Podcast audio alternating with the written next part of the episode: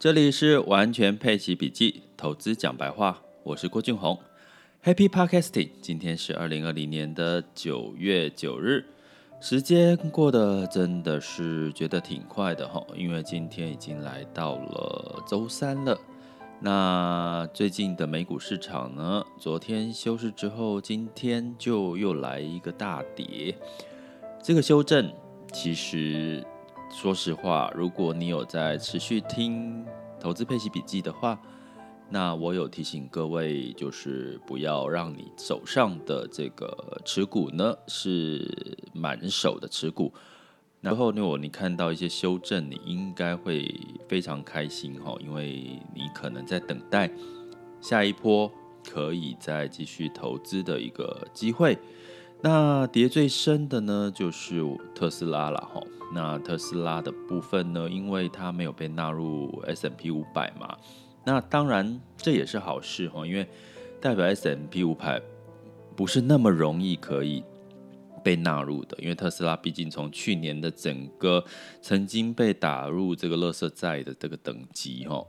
那现在一夕之间翻身，它肯定有很多要努力的哈。那这个市场的一个状况也凸显了这个目前的股票的部分是非常的疯狂的一个状况，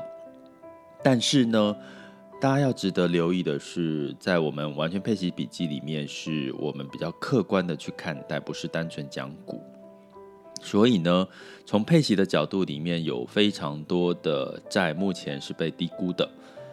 比如说像一些新市场债啦，甚至高收益债。当然，高收益债因为油价的关系，所以呢，在最近油价呢，其实又跌了，跌到三十几块哈。那当然这是短期的因素，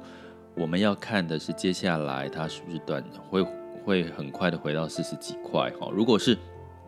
很长期的维持在三十几块，那可能这个代表大家担心二次疫情这件事情。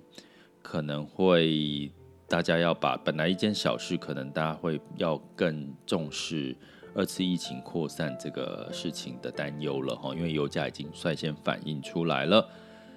那最近的整体的市场呢，其实说实在的，在股市下修，可是信心却是非常足够，资金非常足够的情况下，但是很明确的是，很多我问过，刚好最近哈。因为劳保年金修正的关系，我有一些朋友开始在领劳保年金了。我也问了他本人，跟问了这个，就是目前在工作的这个他的儿女哈。那居然得到一个讯息是，哎，其实他们已经悄悄的在这段时间都被减薪了，甚至他的儿女呢已经失业了哈。那甚至有一个工作本来很稳定的他儿子哈，那说准备去考考一个什么证照，忘记了。但是他考完证照之后，哦，品管品管方面的证照，然后就要去这个越南工作了哈。What？去越南工作？台湾没有品管的工作吗？有啊。可是从这边我们来看到的一件事就是说，实际上股市跟实体经济其实有点。真的有点脱钩了啦哈，但是我觉得这个脱钩，我们不要把它当成是完全不理解这件事情，我们要深入去探讨。我觉得我们可以把前疫情时代跟后疫情时代来做一个区分哈，因为基本上现在是属于后疫情时代，我们要学着跟疫情共处。可是呢，相同的，我们也必须要理解。目前的后疫情时代会让我们的工作形态的改变，这个是我们必须要去面对的事情。那所以呢，现在如果你所有的工作是靠劳力赚钱的工作，你可能就要注意一下你的工作有没有可能被 AI 被机器人取代，甚至很多做投资理财的理专。我最近刚好跟一些媒体聊到，哈，就是如果说现在银行卖基金可能没有什么赚头了，因为现在很多线上平台，像这个基富通、巨亨网，非常积极，而且都是零手续费。所以你现在听到我的这个 podcast，你还在用银行做交易买这个基金的话，你可能会多花了一个手续费。试试看去了解这件事情。线上已经解决了很多大部分我们以前要花很多成本、时间跟人力的事情。后疫情时代，这是一个关键，也是一个转捩点，没有不好哦。那再加上现在的很多呃公司的裁员，难道真的是不好吗？可能很多公司它真的不需要这么多人力了。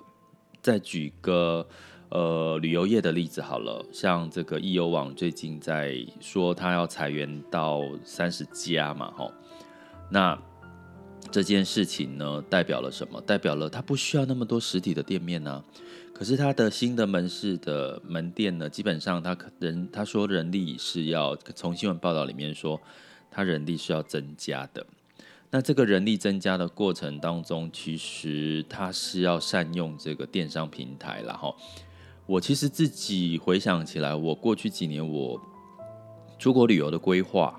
订房，全部都是透过网络，我没有透过这个实体的旅行业，哈，除非是非必要了，哈。但是从这边我们来看到，未来的后疫情时代，依靠。网络依靠电商的这个机制就越来越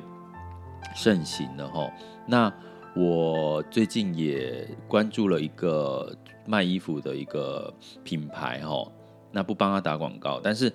他其实是在百货公司驻点哦。可是他在百货公司驻点，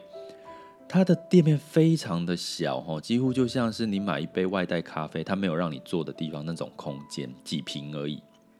这个坪数当然比较便宜，在百货公司的租金，可是他卖的衣服也很少。为什么？我去那边看不到衣服，可是而且去买现场买衣服的人都要排队哦，很厉害哦，很厉害一个本土的，你应该最近都有看到一个他的广告。可是呢，你真的去上他的网站看，他的网站的这个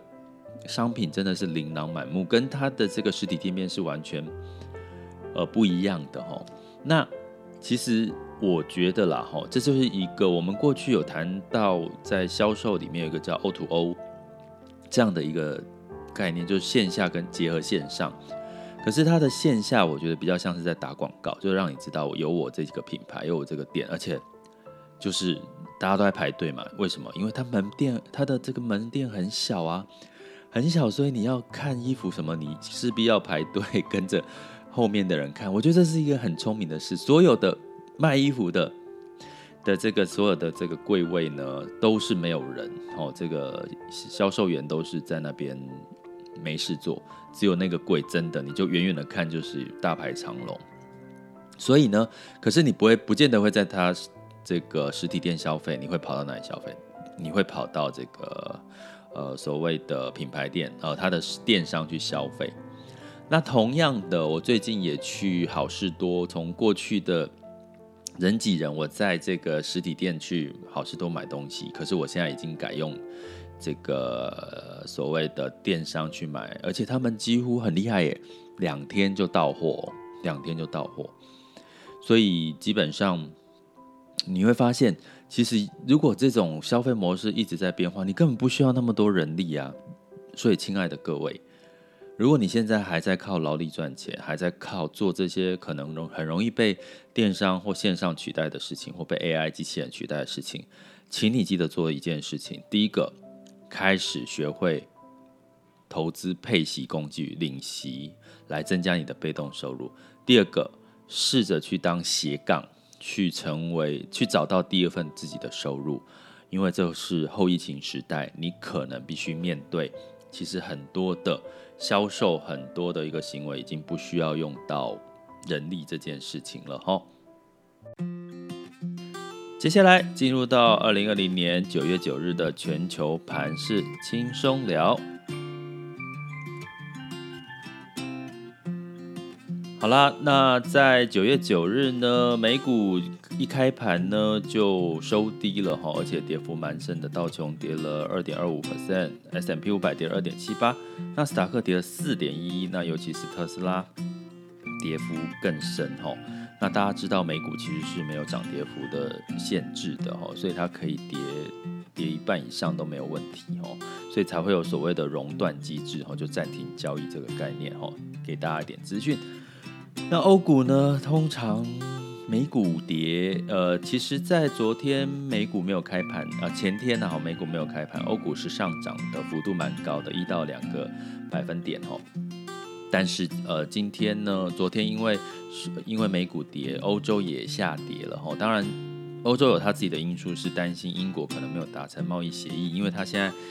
这个希望是有条件的退欧，可是当然就会产生变数，所以。再加上能源、石油大跌哈，所以能源科技股跌幅，所以但是呢，相对来讲，它跌幅大概只有一个百分点左右。英国跌了零点一二，其实都还好，因为大家要注意，欧元其实是上涨的，所以你投资欧股可能是跌了这个净值，可是可能欧元其实某种程度是可以稍微的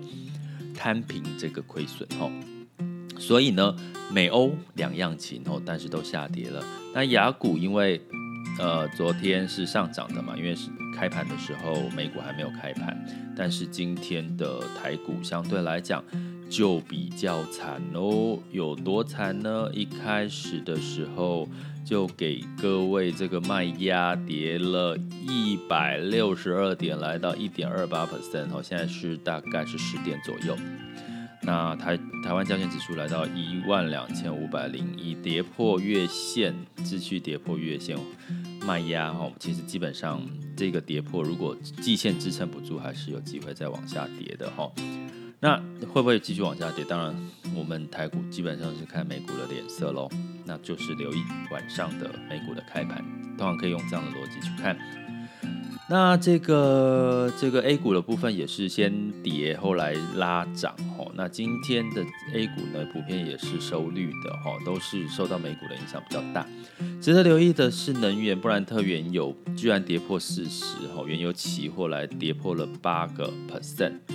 那基本上呢，呃，收盘的时候，布兰特原油下跌五点三，来到三十九块钱美元哈，跌破四十了，但是。我希望这是短期的啦，哈，就是这几天很快就回到四十三、四十五，哈，因为再跌下去可能又会造成另外一波恐慌了。后续有我们持续关注，哈。然后黄金后来一九四三没有什么上涨下跌，但是值得留意的是美元收涨喽，美元指数来到九十三点四九，然后呃人民币一直想要升，哈，因为资金一直汇入，可是因为我们去央行去阻阻阻止这个升幅，所以。这个台币兑换这个美元呢，相对来讲都是在二十九点五左右，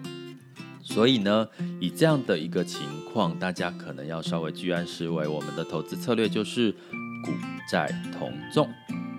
这里是完全配息笔记，投资讲白话，我是郭俊宏，关注我，陪你一起理财。